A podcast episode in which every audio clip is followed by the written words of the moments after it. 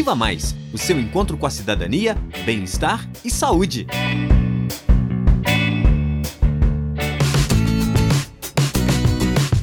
Olá, eu sou a Duda, tenho 23 anos e sou estudante do sétimo período de medicina da UFOP. Nesse episódio do Viva Mais, vamos continuar falando sobre política e juventude. Hoje vamos refletir sobre a política nos cenários públicos, onde todos nós podemos e devemos participar, exercendo nossa cidadania, não é mesmo, Ruth? Isso mesmo, Duda. Olá, pessoal, aqui quem fala é Ruth, tenho 26 anos e eu sou estudante de medicina do sexto período da UFOP, Importante mesmo esse tema para conhecermos os espaços onde a gente pode lutar por nossos direitos e necessidades. Claro, né, considerando o espaço político público e as necessidades coletivas. Afinal, existem outras possibilidades de participação política além do voto nas urnas, não é mesmo, Fábio? Ei galera, eu sou o Fábio, tenho 26 anos e também estudo o sexto período de medicina da UFOP. Com certeza, Ruth, além das urnas e também da participação em partidos políticos, é possível atuar em muitos outros espaços da comunidade. Certamente a juventude compõe uma parte da população que pode desenvolver políticas pensando nas demandas coletivas. Para debater o assunto, vamos conversar com o nosso primeiro entrevistado, Chay Silva Costa, que é atualmente prefeito da cidade de Nova Era, em Minas Gerais. Chay é um jovem político de 30 anos, mas começou a atuar desde cedo em espaços políticos fora do ambiente dos partidos. Olá, Chay. Obrigado pela sua presença no Viva Mais.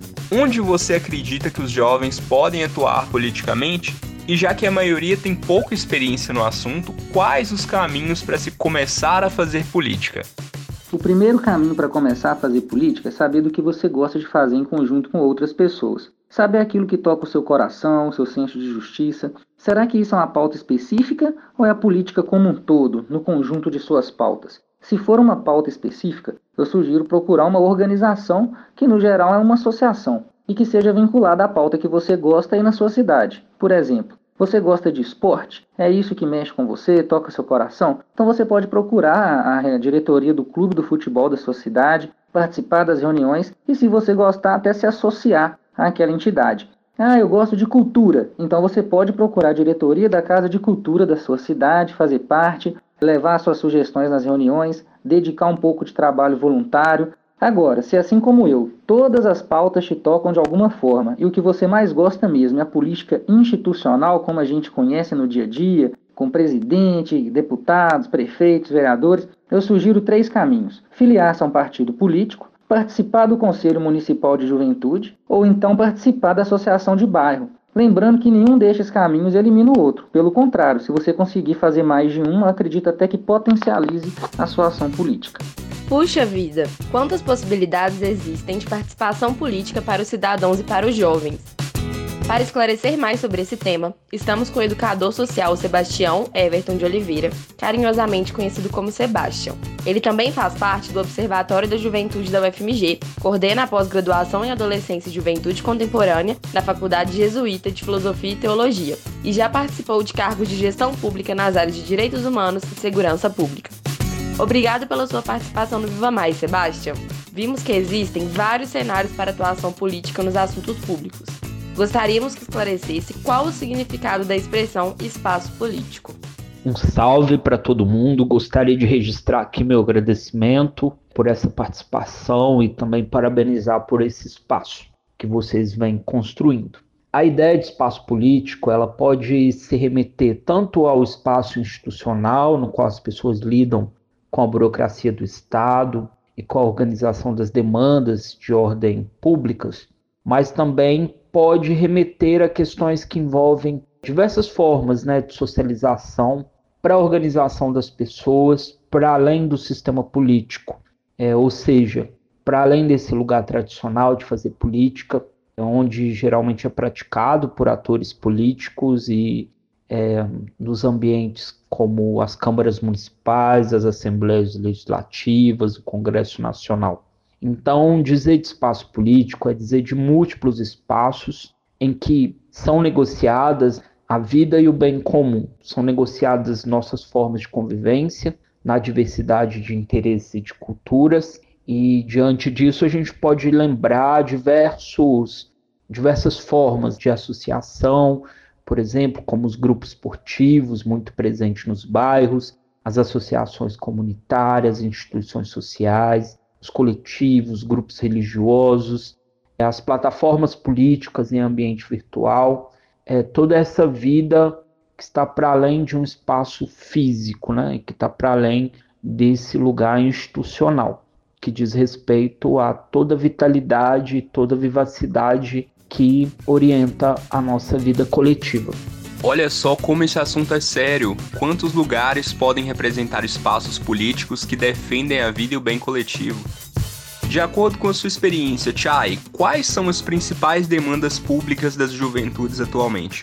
Emprego, meio ambiente e diversidade. Três desafios enormes e que preocupam muito o jovem. O emprego, porque o jovem sabe que as áreas que cada vez geram mais empregos no mercado global exigem uma formação que estão muito longe do que o sistema educacional tradicional brasileiro tem proposto. E o cenário de crise agrava muito a precarização do trabalho e a saúde mental do jovem também. O meio ambiente é uma pauta latente na juventude e acredito que será cada vez mais, pois estamos como nunca sentindo na pele as consequências já anunciadas há décadas pelo desequilíbrio ambiental e sabemos também que a tendência hoje, infelizmente, não é melhorar. A diversidade ainda é uma grande luta e é importante ressaltar que ela é uma pauta possível apenas em um território democrático. Assim como no ambiente natural, numa democracia, o grau de diversidade dos atores diversos, da quantidade de mulheres, negras, de diferentes representantes nas esferas municipais, estaduais, federais, tanto no executivo, tanto no legislativo, por exemplo, é o que mede muito a saúde daquele sistema político. Quanto mais diverso, mais democrático. Isso porque, sem os direitos fundamentais, a democracia deixa de ser democracia para se transformar apenas em ditadura da maioria, porque os direitos fundamentais são considerados aquele núcleo duro que são elementares para que o sistema político democrático possa funcionar, pois ele preserva o mínimo de diversidade para que o sistema consiga ter o mínimo de saúde para ser efetivo e legítimo com a população. Com certeza, esses temas são fundamentais para a qualidade de vida e a realização dos projetos da juventude, Chay. E é preciso que, no mínimo, todos tenham acesso aos direitos fundamentais para conquistarem seus papéis na sociedade. Sebastião, como que os jovens nos seus espaços políticos de luta atuam para serem ouvidos e representados na sociedade nos dias de hoje? Quando falamos em sociedade, a cena pública acaba sendo esse centro de luta né, dos sujeitos, onde aparecem os seus marcadores de diferença, suas denúncias é, por não se sentirem representados, e aí muito numa ideia de justiça por direitos e também de validade né, do que esteja em pauta e de quem está trazendo essas pautas. Mas a gente precisa lembrar que o ambiente doméstico ele também antecede essa construção da autonomia. E aí é claro que na cena pública e também no espaço de casa, a juventude já vem expressando, né, por meio do seu corpo, da sua linguagem, já traz e apresenta suas inquietudes, seus desconfortos, trazem para a cena coletiva seus conflitos muitas vezes por serem desacreditados e por não se sentirem escutados pelos adultos. Então, essa luta, ela surge aí nessas interações e a gente sabe que tem muitos jovens que participam de grupos e se identificam coletivamente por causas sociais. Isso não surge do nada, né? É um processo que precisa ser sensibilizado e que passa por experiências pessoais, mas também de formação política. É, alguns jovens, inclusive, já denunciam e puxam mobilizações locais, alguns entram nos espaços institucionais, né, por entender que ao entrar eles conseguem fazer diferente, conseguem dinamizar esses espaços, mas há também aqueles que trazem novas maneiras né, de existir e de compor essa nossa presença no mundo. A conversa está muito boa, mas pena que estamos finalizando nossas entrevistas. E para fechar o bate-papo, gostaríamos de falar um pouco sobre as nossas políticas públicas no Brasil atualmente em relação à juventude. Sebastião, qual seria a melhor definição de política pública? Uma definição que eu gosto muito de políticas públicas é uma desenvolvida pela Maria das Graças Rua, que ela sugere essa ideia das políticas públicas como um estado de coisas. E aí eu entendo, nessa perspectiva, que estado de coisas é algo que precisa ser induzido né, e transformado numa agenda política. E esse estado de coisas, para ele ser transformado, ele vai depender de vários atores. Da sociedade civil para apresentar suas demandas e também para fazer o controle social, dos atores políticos, da imprensa, do empresariado. Quer dizer, vai precisar de todo mundo é, entendendo que esse é um caminho, né, que é a responsabilidade do Estado para garantir o direito para todo mundo, né? Por isso, um direito público. Então, a política pública é aquilo que garante uma estabilidade de uma pauta política, que não se altera, né, junto com os governos que ficam de tempos em tempos. E na sua opinião, quais as principais conquistas e os principais desafios em relação ao cenário nacional?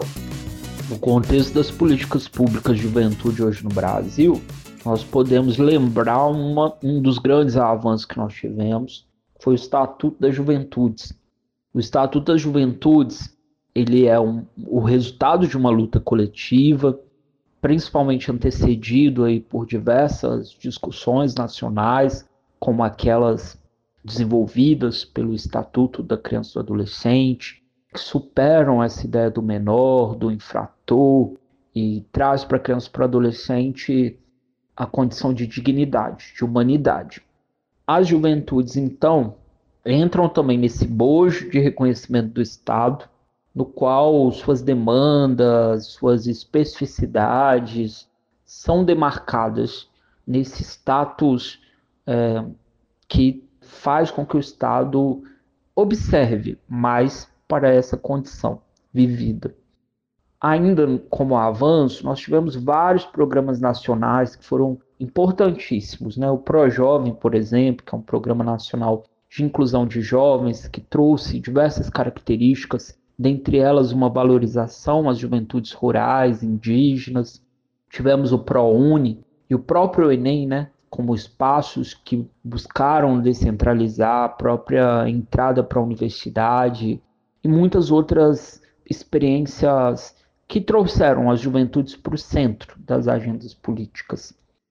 E neste momento a gente tem vivido diversos desafios, né? Primeiro porque muitas dessas legislações elas precisam ser regulamentadas. Elas orientam, mas de fato elas ainda não existem do ponto de vista prático da garantia do direito. Estamos vivendo também um momento de retrocesso das políticas públicas e sociais, com congelamento de gastos, a própria destituição de várias pautas e desses espaços coletivos de controle social, de conselhos, dentre outros. E talvez um grande desafio que estejamos vivendo hoje é do encantamento das pessoas pela política, né? entendendo a política como um lugar gostoso e necessário de participar, principalmente pelas veiculações e práticas corriqueiras, né, que trazem uma alusão à política como lugar da corrupção, como lugar do descrédito, do distanciamento, as demandas reais das pessoas. Então acho que esses são os grandes desafios que nós estamos vivendo neste momento.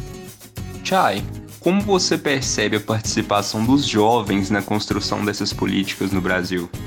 O jovem brasileiro tem grande importância nas mudanças históricas que passamos no nosso país. Para a democracia ser uma realidade hoje, por exemplo, muitos jovens se mobilizaram na luta contra a ditadura, seja através das entidades como a UNE, a União Nacional dos Estudantes, das guerrilhas armadas ou das diretas já. A gente vê que essa participação da juventude foi muito importante para hoje a gente ter essa conquista mais consolidada.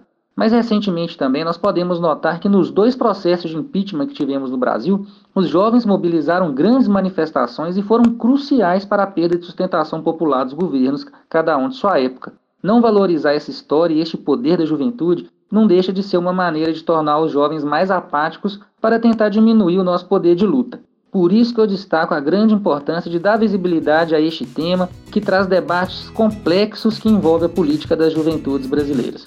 Muito bom!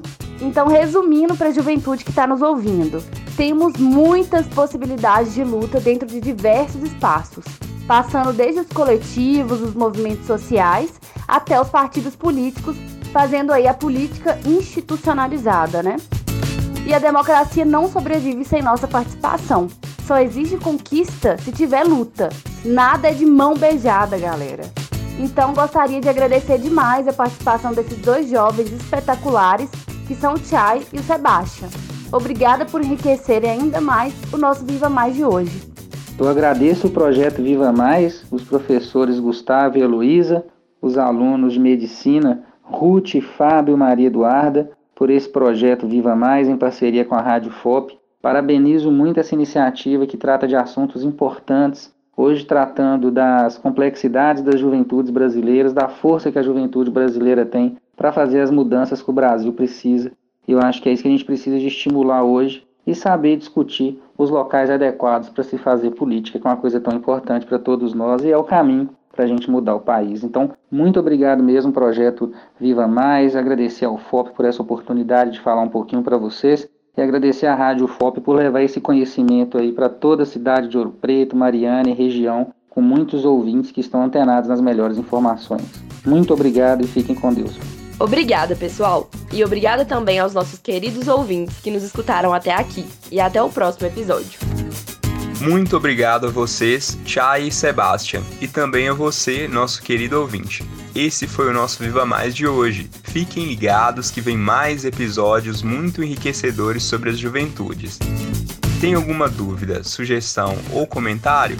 Entre em contato conosco pelo Facebook Viva Mais UFOP, pelo Instagram arroba vivamais.fop ou por nosso e-mail vivamaisufop.gmail.com.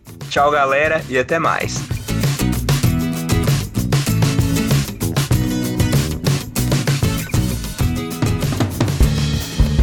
Viva Mais, o seu encontro com a saúde, bem-estar e cidadania. Coordenação: Professora Heloísa Lima. Assistente de coordenação: Professor Gustavo Meirelles Ribeiro. Apoio técnico: Glaucio Santos. Alunos participantes: Ruth Perdigão, Fábio Silva e Maria Eduarda Canesso. Produção Rádio FOP FM 103.5 MHz e programa de extensão Viva Mais. Apoio Escola de Medicina. Realização Universidade Federal de Ouro Preto.